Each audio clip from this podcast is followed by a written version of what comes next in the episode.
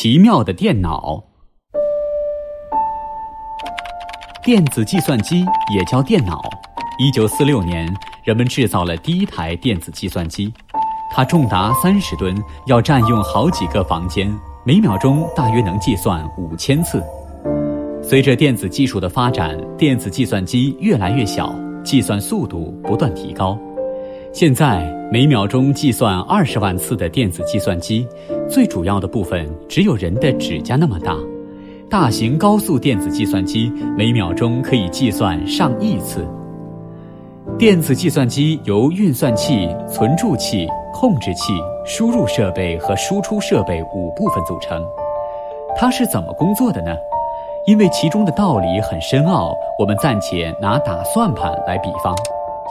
当你打算盘的时候，算盘是进行运算的工具，纸和笔用来记录各种数据，人控制着整个运算过程。电子计算机的运算器好比算盘。是进行运算的工具，存储器好比纸和笔，用来存储各种数据；控制器控制各个部分进行工作。另外，输入数据用的输入设备好比计算机的眼睛，输出设备则好比计算机的嘴巴，把计算结果告诉人们。由于在电子计算机里，所有的数字都用一或零两种符号表示。还由于电的速度非常快，每秒钟可以跑三十万公里，电子元件的反应非常灵敏，所以电子计算机可以用闪电般的速度进行运算，有着非常广泛的用途。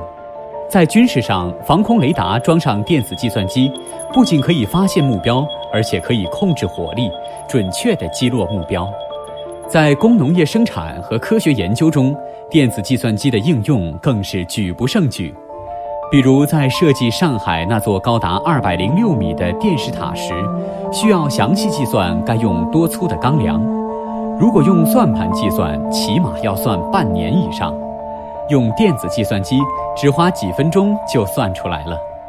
日本有座年产六百万吨钢的钢铁厂，原来需要职工两万五千人，在使用了大量的计算机之后，只要四千职工就够了。电子计算机的进一步发展是把分散在各地的许多台计算机连接起来，让它们发挥更大的作用。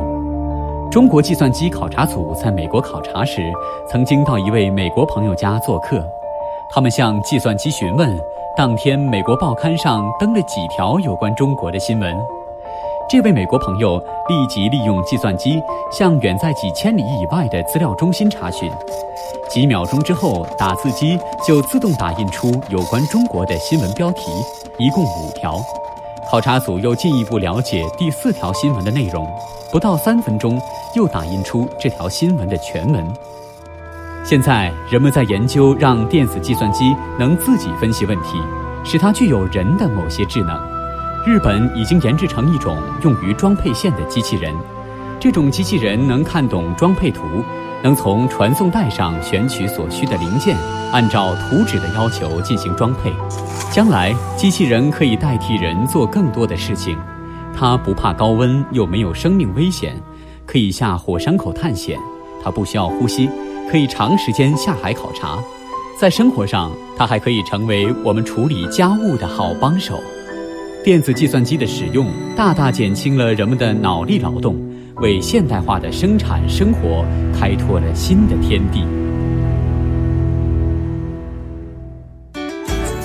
更多课文，请关注微信公众号“中国之声”。